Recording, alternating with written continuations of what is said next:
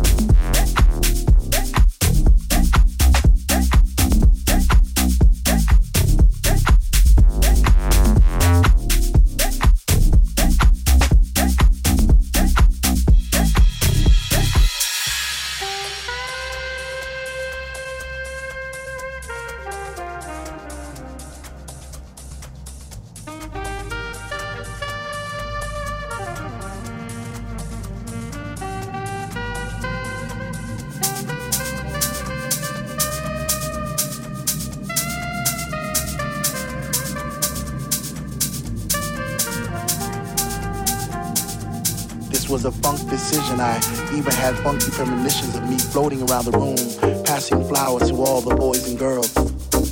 Those roses and daisies and tulips and paisley skies. Was it that time to trip? Or was I just high on the sounds of the speaker that was coming out the wall? Or was it just another dream? Am I even here at all? I see faces in the crowd and it seems like they're looking through my soul. Like I'm this invisible man who's trying to become whole. Scream to the top of my lungs, but no one seems to hear me. Maybe the music was just too loud, or maybe they just fear me.